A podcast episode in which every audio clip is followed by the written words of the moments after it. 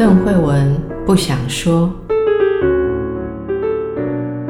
你有没有不想对别人说的话？为什么不想说？说了伤感情，说了没人懂。那你知道别人不想对你说的话是什么吗？一起探索人与人之间的心理和潜意识。大家好，我是邓慧文。我们在进行婚姻家庭的心理治疗的时候，常常会注意到啊，我们这个官兵弟兄姊妹，因为工作的特殊性，常常会觉得这个亲密关系的维持啊，特别的困难，特别的挑战性。而这是我们心中最柔软的一个部分，也大幅的影响了哦，我们生活能不能感觉到踏实？国军每年都配合十月十日世界心理健康日来办理心理健康促进的活动。今年国防部政战局心理卫生中心就特别跟我们合作，要来跟大家好好谈谈情感关系，包括家庭、伴侣、亲子这些议题，希望大家能够有幸福的人生，然后同时。也可以安心在自己的工作上。我看到的一些情况啊，今天要跟大家分享。首先，就是因为职业性质，大家会有这种聚少离多的亲密关系。聚少离多的亲密关系会有哪些考验呢？呃，当然，每个人他对于相处密集度的需求是不同的，所以如果伴侣的一方啊、是也许在部队，不是每天都能够在家里面相处，那或者是两方哦、都呃在部队当中，其实这都会有不一样的情形。那一般来说，聚少离多的关系，我们特别需要能够把握相处的时，时间有好的分享跟沟通啊、怎么样能够做好分享跟沟通呢？很。很多人在这个相处的时候啊，会觉得说，嗯，那我们几天没有见面啦，我可能会觉得说，诶，从你的行为当中来看看，你是不是很注重我啊？你是不是很想念我？但是这里面就容易出现很多的误解，因为呃，双方在相处的时候，每个人感觉到这个注重的需求都很强。我们来举例啊，如果说。大家放假的时候回到家里跟伴侣相处啊，然后发现说，诶，他自顾自的在打游戏啊，自顾自的在追剧，好像都没有来跟你讲话，你心里是不是很不是滋味呢？你会觉得说，我难得诶，我难得在家哦。那这时候可能开口的时候就会想要表达说，诶。你都没有想要啊，例如说，诶，跟我讲什么吗？诶，那你没有想要弄什么来吃吗？哦，这种没有想要怎么样的这个开头，伴侣常常没有办法读到，这是一个想要相处跟想要亲密的讯息。伴侣常常会把这个听成是一种指责，所以也许会变成一种难得回家，一回家来就要挑三拣四，这就很容易让关系可能出现一些误解跟摩擦。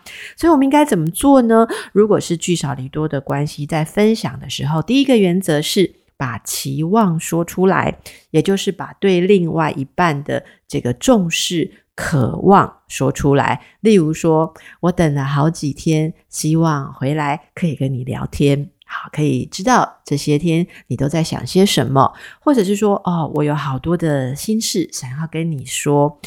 还是纯粹的说，我好想回来，可以跟你一起窝在沙发上面发懒哦，这些都是可以的。但是我们尽量可以能够跟对方明确的表达我们的需求，而且这个需求当然是指跟对方一起做某些事情的需求。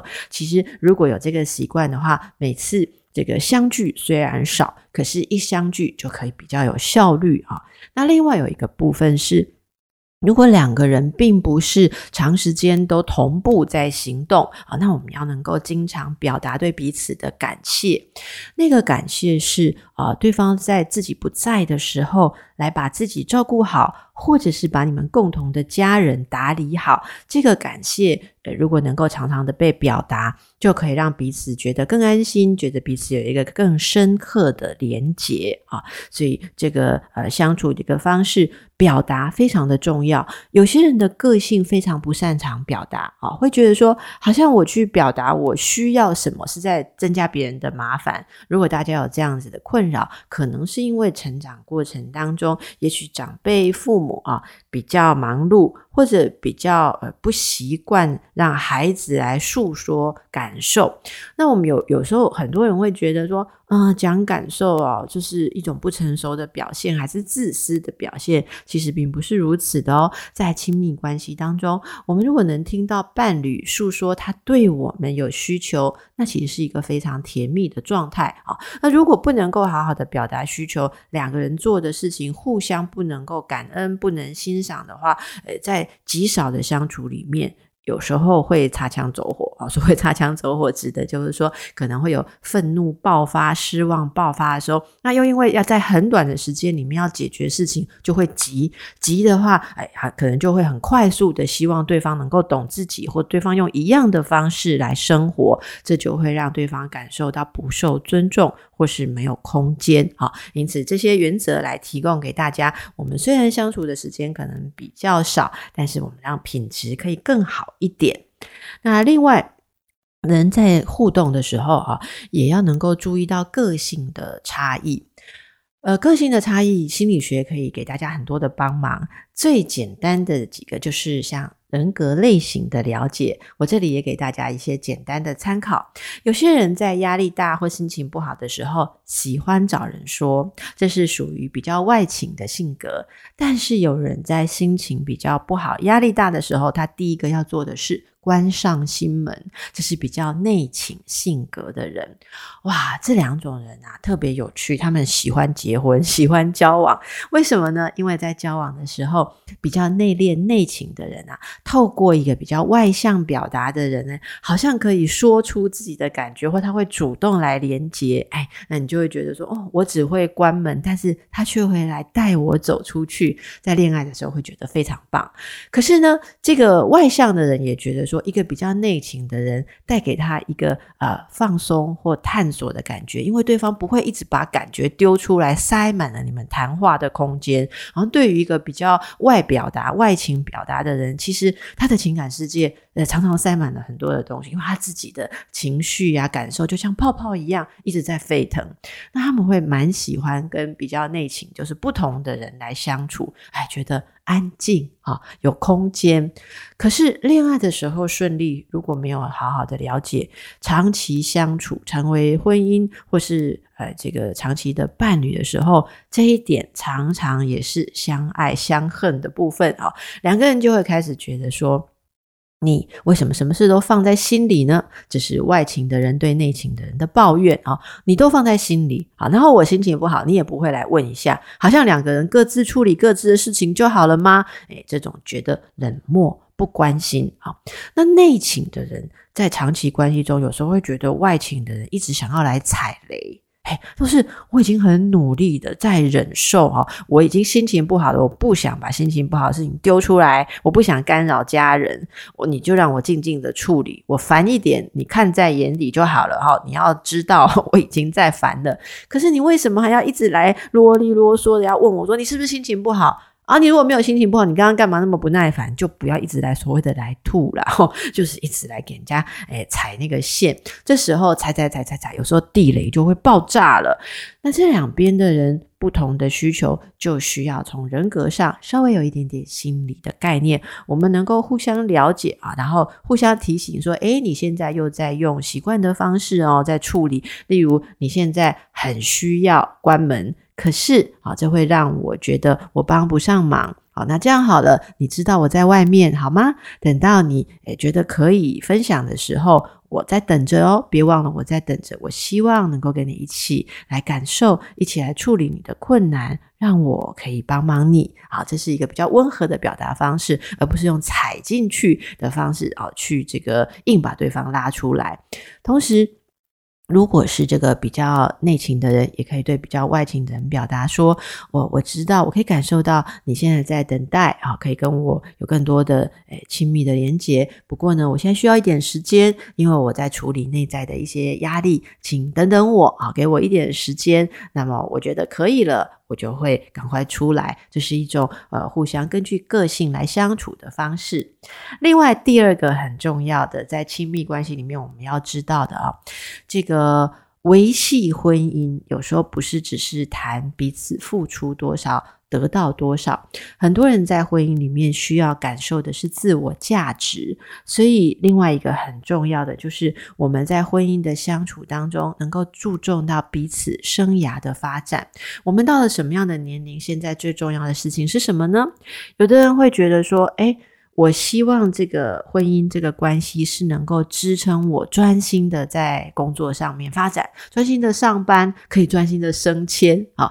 可是有的人会觉得，啊、我希望这个婚姻可以支撑我有一个后盾，所以我可以不要再受职场的困扰了啊！诶，是不是你可以负担经济跟收入啊？那我可以来负担其他的部分，特别是在有了孩子之后，两个人可能价值观会再震荡一次，所以婚姻当中每一个时期都要重新的互相了解。我们有一个说法是，把你的伴侣每隔几年、三年、五年，就当做重新认识的一个新人。哎，旧人啊，当然人是旧的啦，就本来本来的老公老婆，本来的男女朋友就还是那个人，但是每隔几年，我们把他当做一个新的人来认识，其实这也是一个非常有趣的活动，可以来问问说，嗯，你现在觉得人生最想要的东西是什么？好，呃，也许以前会觉得，呃，我们就两人自由自在就好了。但是到了某一个阶段，他就觉得说，诶，我们现在来建立一个有有下一代的家庭，好不好啊？哈，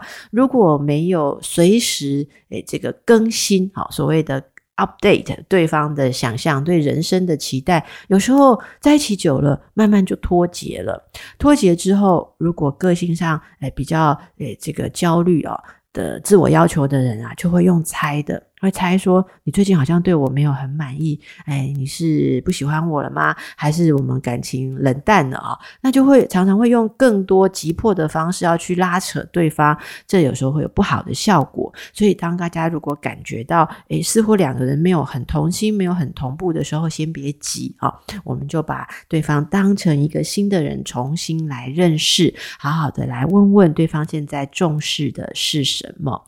另外还有一个很重要的部分。分是在我们的家庭里面，除了呃夫妻呃或者是小家庭里面的孩子，常常会有长辈跟亲其他亲戚的存在。我想对于我们弟兄姊妹而言哦，因为工作的性质，常常你的另一半可能会跟你的家人同住啊，也许也需要照顾家人，或者是说，诶，本身他们呃互相也是一起来分担家庭的经营啊，所以我们常常要呃处理很多。更旁支或者更多重的关系，这里也给大家一些心理上的建议，在呃多角的关系里面，也许说对着长辈，呃对着自己的伴侣，我们尽量啊不要做一个呃这个互相这个传话或互相要求的动作啊，尽量是鼓励他们彼此啊。可以互相信赖，可以有呃比较针对个人个性的尊重，然后有直接相处的关系啊。因为我们最怕的就是，哎、呃，好不容易跟家人相处的时候，有一方跟我们数落另一方的不是，好，然后另一方又跟我们说啊，你要讲讲你的谁啊？哈，这会让我们在这个调停的关系当中两面不讨好，所以我们会希望能够示范啊，示范的就是，哎，比方说。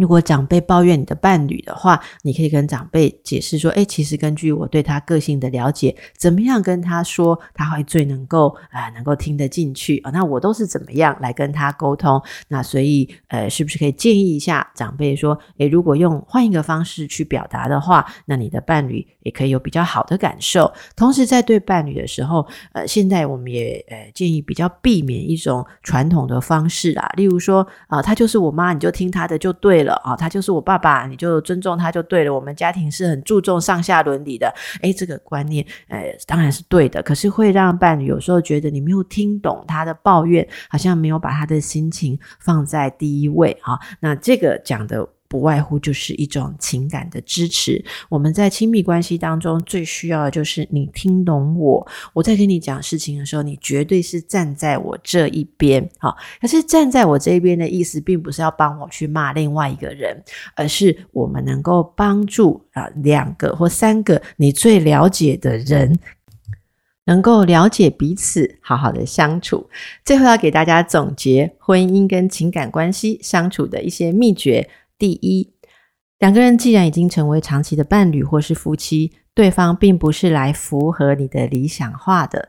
这时候，我们不能再有那种想要把对方打造成真命天子或是真命天女的想法，而是如实的去认识对方。就像今天谈到的，对方的个性本质是什么？我们两个人有什么差异？来进入一种合作模式，而不是单向的也要求对方，而是我们能够根据彼此的差异，找到最好的一种合作模式。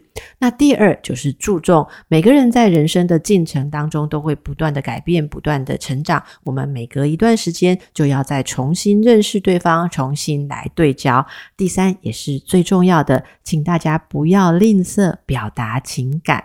不管我们的成长过程容不容许我们表达情感。亲密关系里面不可或缺的就是一种情感的存在。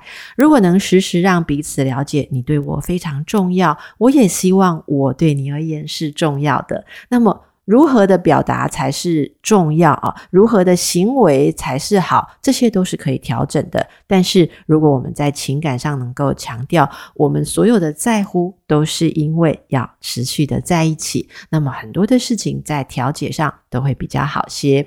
还有，如果这个情感关系真的不适合，大家需要分手的话啊，那就会牵涉到一个分手的智慧跟分手的心理韧性。